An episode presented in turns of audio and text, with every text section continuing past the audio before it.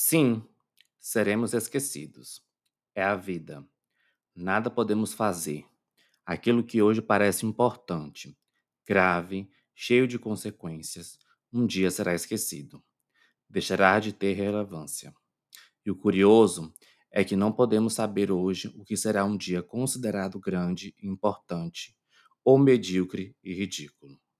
Podemos ser, pode ser também que esta vida de hoje a qual nos agarramos seja um dia considerada estranha, desconfortável, desprovida de inteligência, insuficientemente pura e, quem sabe até, passível de culpa. Anton Chekhov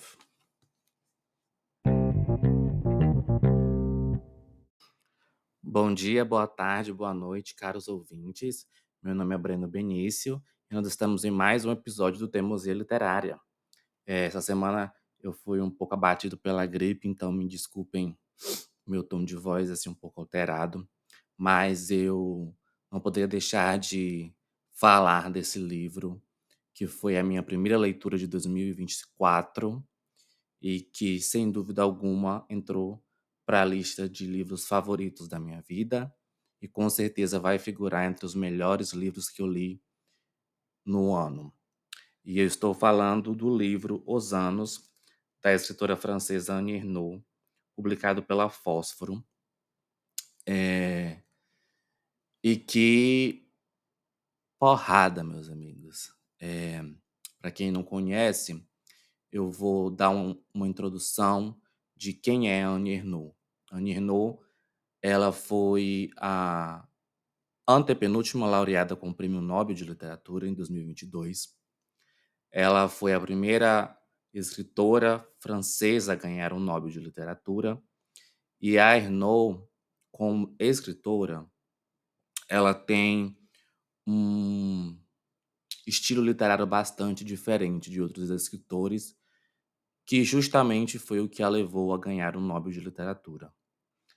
Ela costuma, em suas obras, é, mesclar acontecimentos da vida dela, uma espécie de autobiografia, com fatos e acontecimentos sociais e políticos do de, desse período em que ela vai relatar.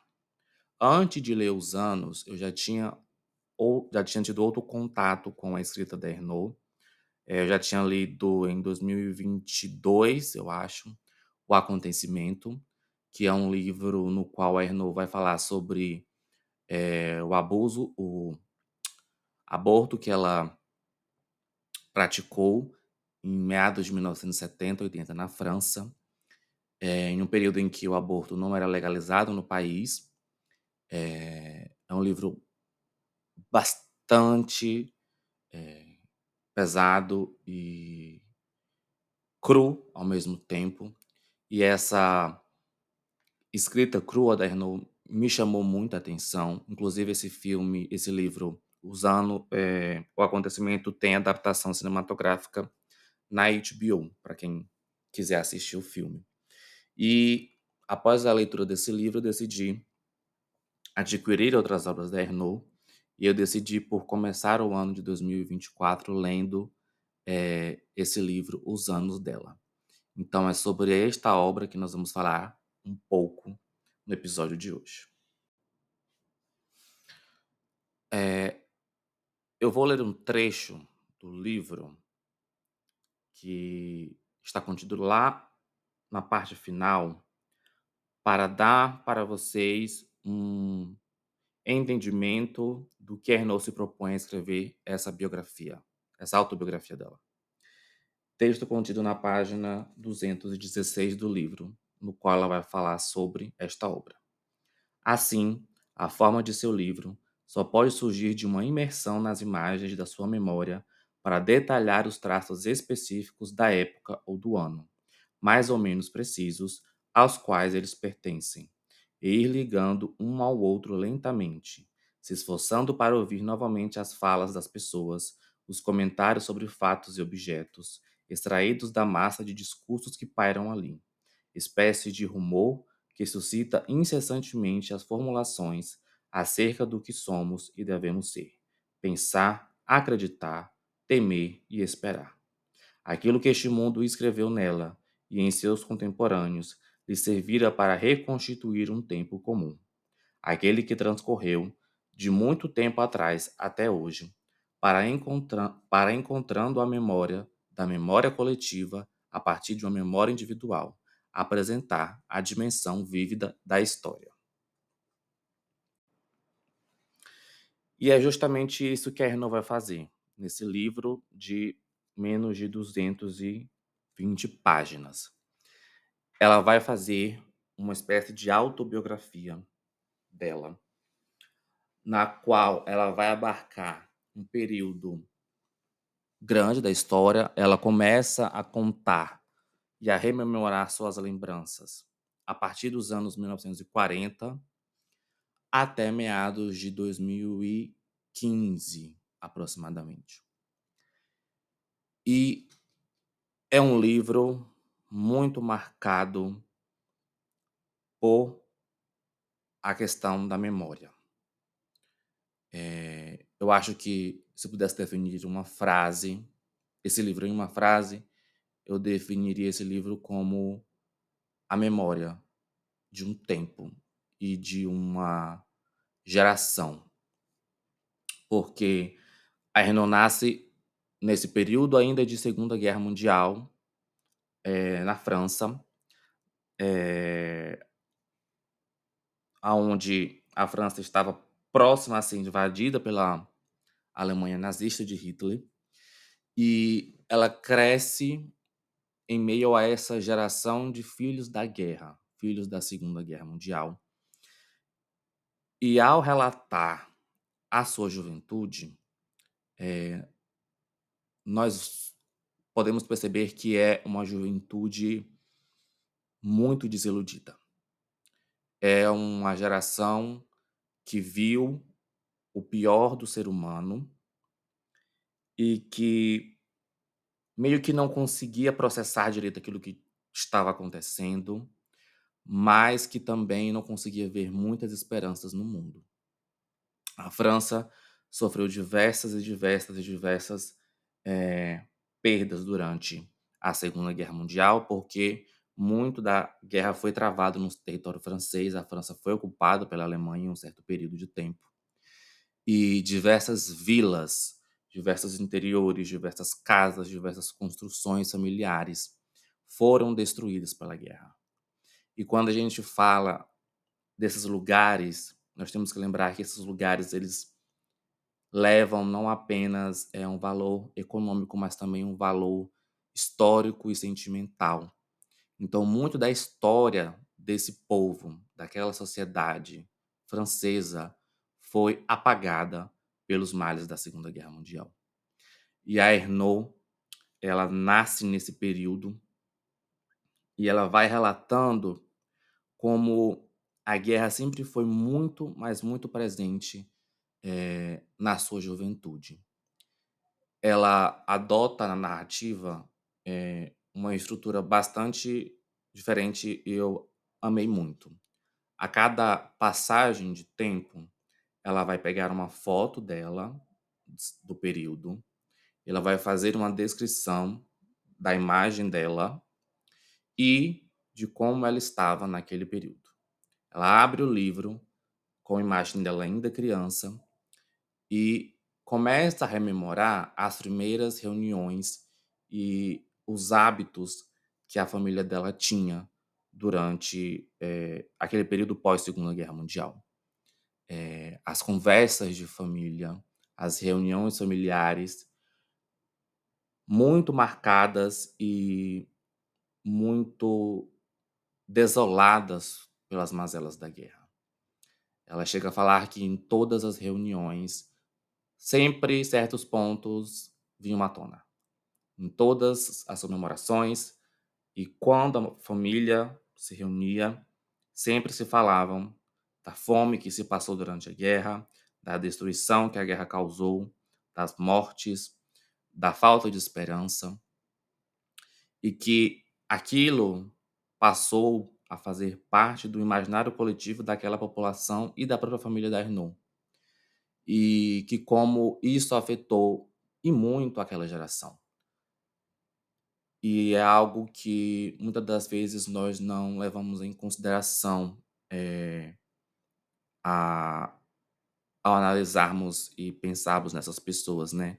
Nós que não passamos e não enfrentamos nenhum momento de guerra eh, no nosso país, eh, não, não, eu acho que eu não consigo nem mensurar o que deve ser você eh, perder tudo, parentes, familiares, sua cidade, sua casa, seus laços afetivos serem destruídos e tentar recomeçar. E ela vai mostrar essa tentativa de recomeço tanto da família dela como da sociedade francesa. Porque justamente é isso que diferencia a escrita da Arnaud. Porque ao mesmo tempo em que ela vai fazer uma autobiografia dela, uma autobiografia, né, no caso, ela vai intercalar é, fatores sociais, políticos e econômicos, culturais e ideológicos que afetaram a vida dela ou que não afetaram. Então é justamente esse o diferencial de todos os livros da Arnaud.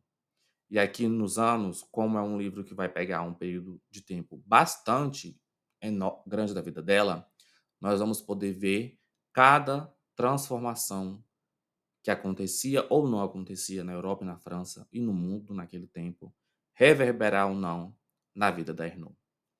E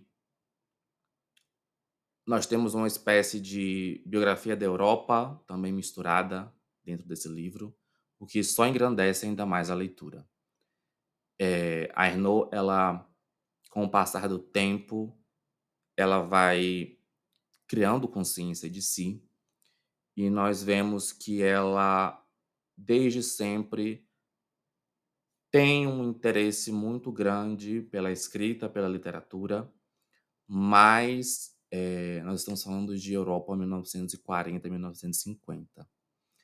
E diversos diversos estigmas e fatores sociais eram esperados de uma mulher na Europa naquele período, e a Renault, infelizmente, ela não consegue escapar, por assim dizer, desses fatores.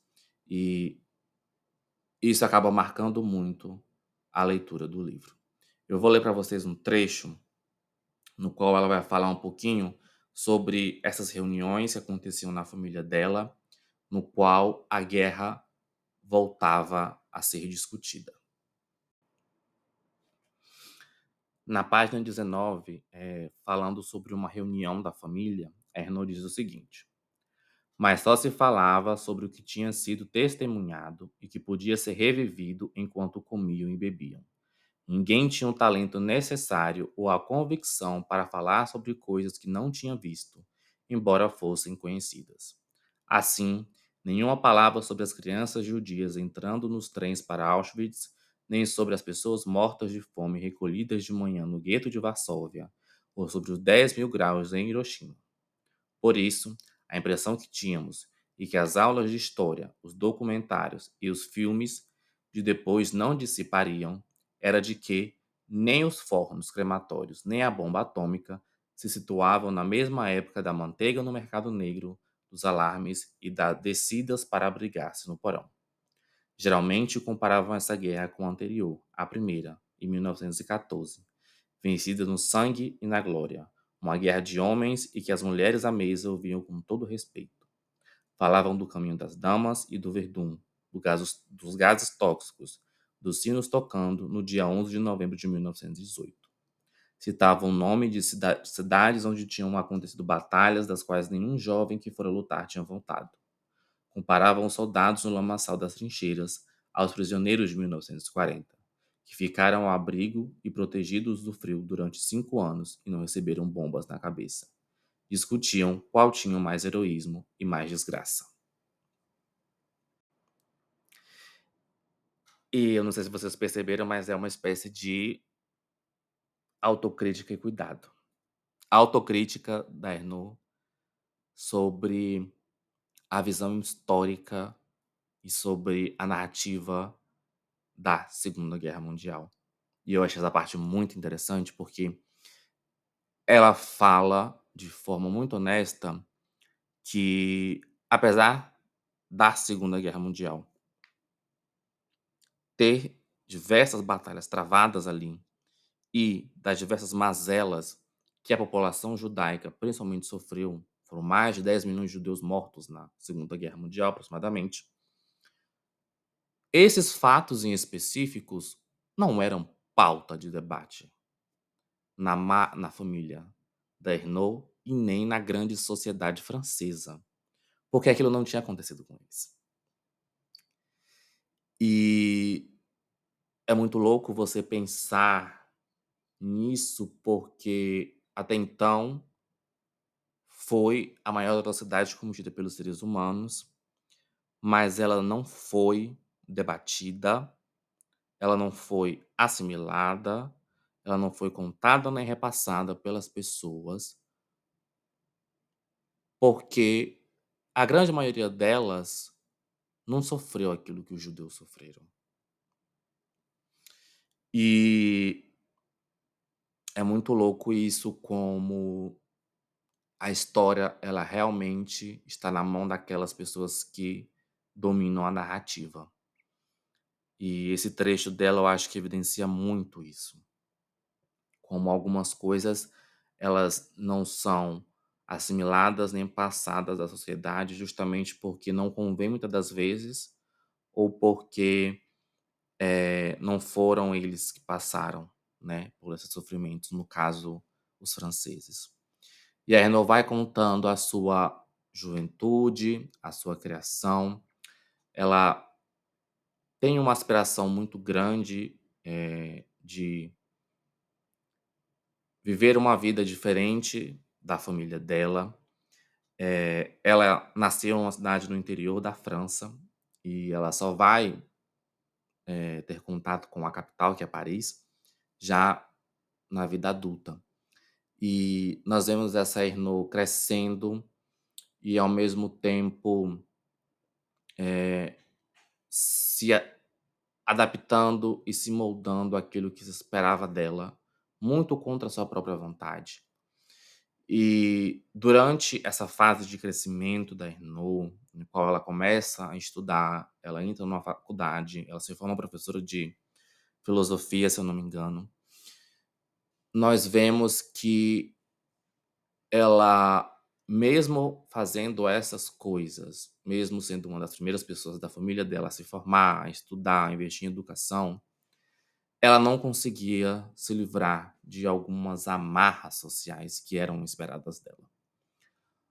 É, em alguma uma parte do livro, ela faz uma referência de que ela não se via como mulher nem como, como nem como mulher nem como mãe. E logo depois nós vemos que ela acaba se casando e tendo dois filhos. E ao passo em que ela vai falar sobre essa nova experiência dela, já como professora, mãe, esposa, nós vemos que ela meio que traduz isso de uma forma não tão positiva assim.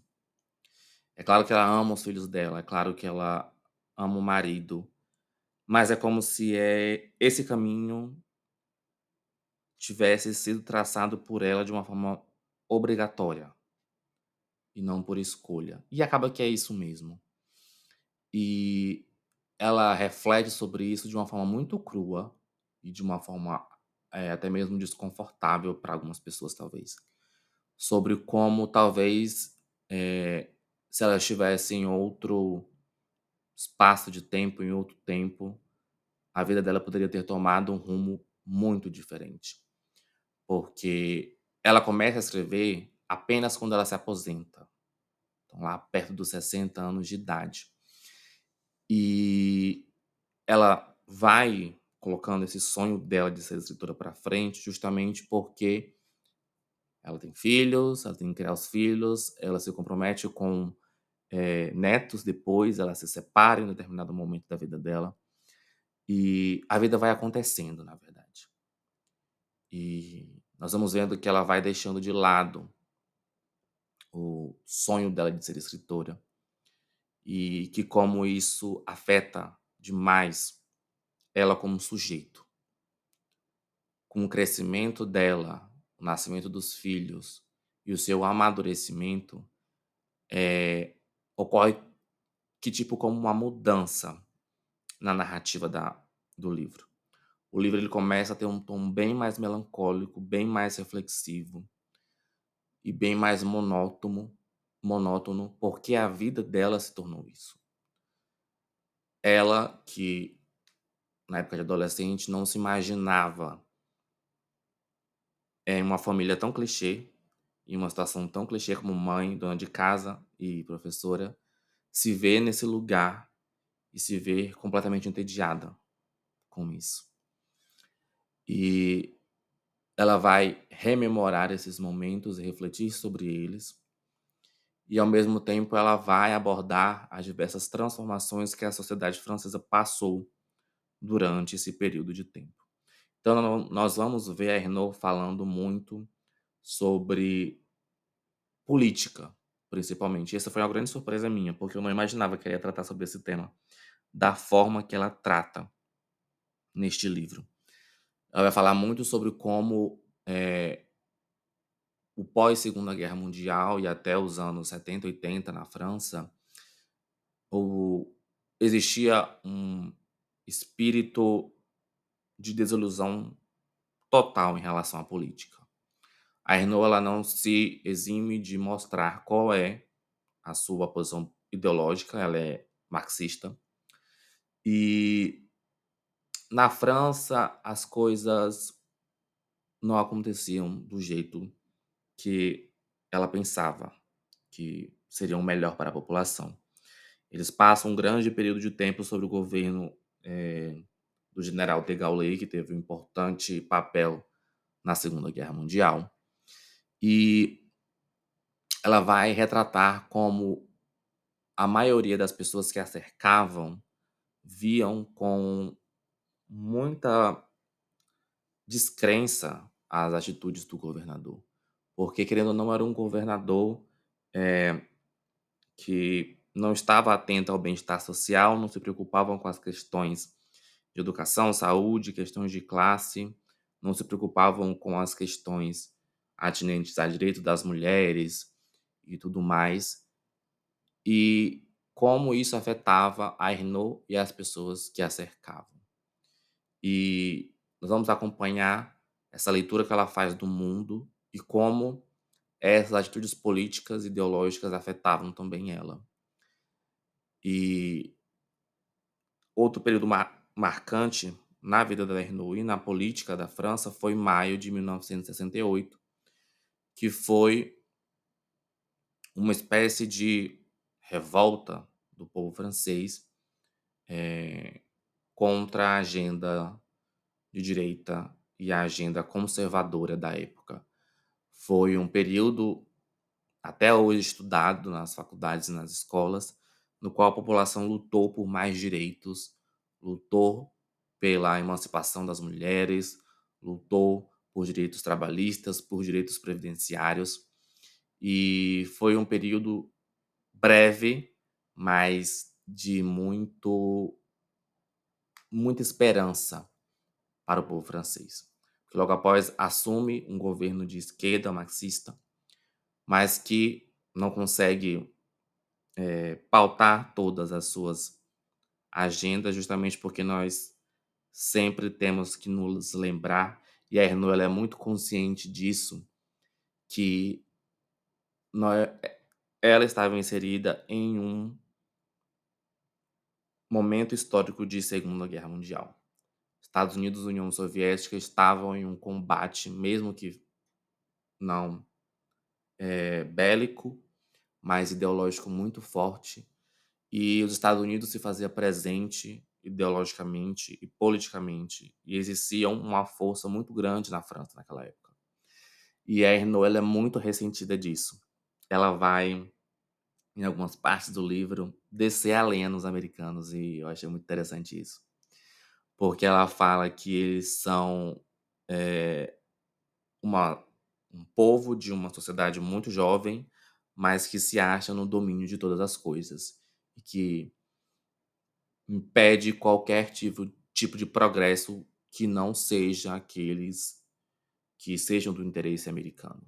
Ela vai citar a situação do Chile com Salvador Allende em 1974. Ela vai citar como, querendo ou não, é, a Revolução de, de Maio de 68 na França não teve êxito muito também pela influência dos Estados Unidos na Europa naquele momento. E ela vai marcar é, esse período de tempo como um período de muita desilusão política e social da sociedade francesa. E eu achei muito interessante também que ao pa mesmo passo ela vai também trazer alguns insights daquilo que estava acontecendo do outro lado na União Soviética. É, eu achei muito interessante a, a referência que ela faz ao lançamento do livro Arquipélago Gulag, do Alexander Solzhenitsyn, que sai, é, se não me engano, na década de 70, na Europa, no qual o Solzhenitsyn vai relatar o que ele passava, o que ele passou, na verdade, né, nos gulags, que seriam campos de trabalhos forçados na União Soviética, e como esses relatos do Solzhenitsyn foram como uma pá de cal para os marxistas e socialistas da Europa como um todo. Porque, é, como nós sabemos, Stalin ele foi um governador que não deixava as informações passarem, né? E foi como uma bomba eles verem que tamanha opressão estava acontecendo na União Soviética, que eles viam como lugar ideal, como lugar de progresso sendo feito. E essa recepção desse livro é muito sentida pela Renault e pelos seus conterrâneos. E com o passar do tempo, a Renault também vai falando sobre várias outras questões. Ela vai falando sobre as questões da revolução sexual das mulheres, a criação da pílula anticoncepcional, a mudança de paradigma, ela fixa muito, ela fala muito sobre isso, como durante é, um, um, período de tempo muito grande é, foram mudando os paradigmas em relação à sexualidade da mulher. A mulher teve e conseguiu mais liberdade sexual, nem, só, nem apenas sexual, mas sobre a sua vida, sobre as suas escolhas, sobre o que vestir, o que não vestir, ter filhos ou não ter filhos, sobre a sua sexualidade. E ela vai louvar muito é, essa emancipação da mulher e também se resistir um pouco porque ela não estava é, solteira nem é, não poderia aproveitar da forma que ela queria esse tipo de libertação que estava acontecendo.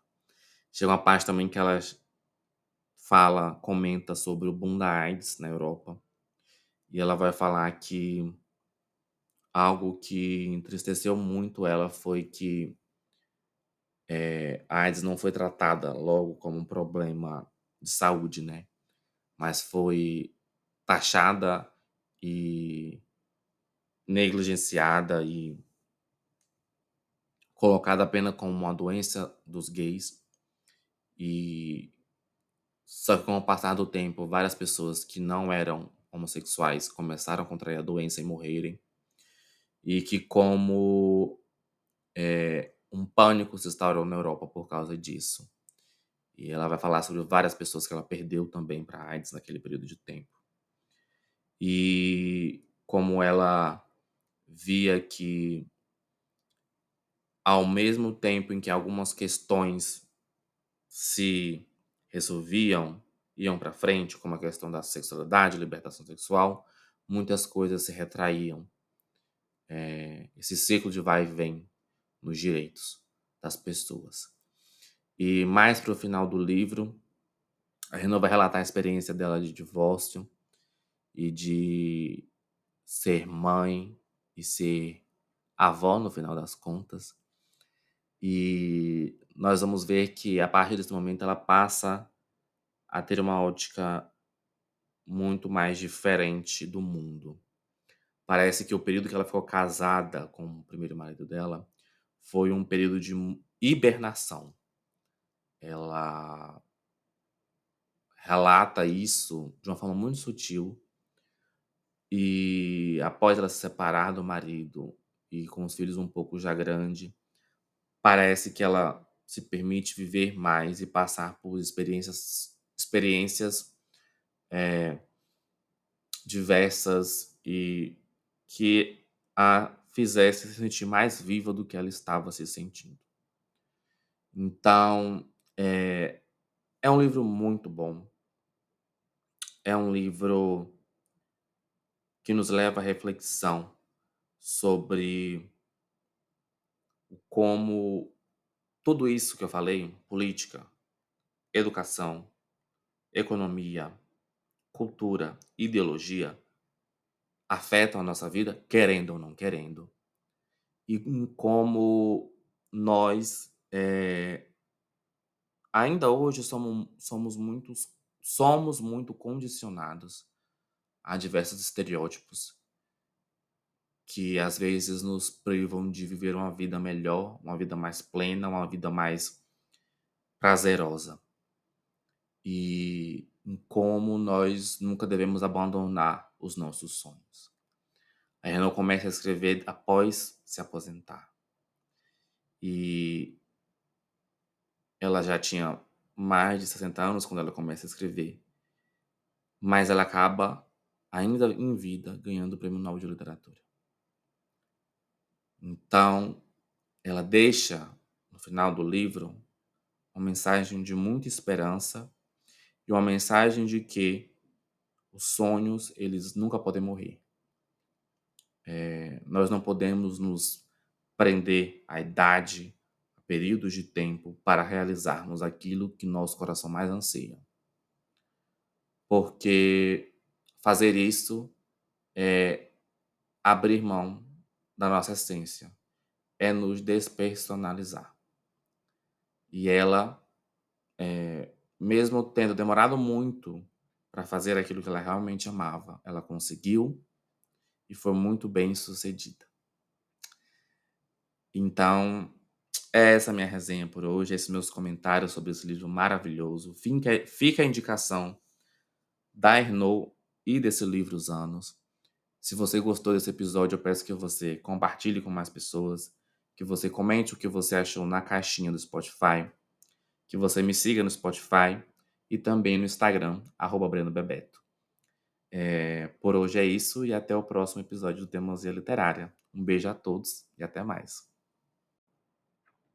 Lembrávamos a reprimenda dos pais. Você não está feliz com o que tem? Agora dava para saber que tudo o que tínhamos não bastava para ser feliz. Mas isso não era o motivo para abrir mão das coisas. E que algumas pessoas fossem isoladas, excluídas, parecia o preço a ser pago, uma cota indispensável de vida sacrificadas para que a maioria pudesse continuar aproveitando.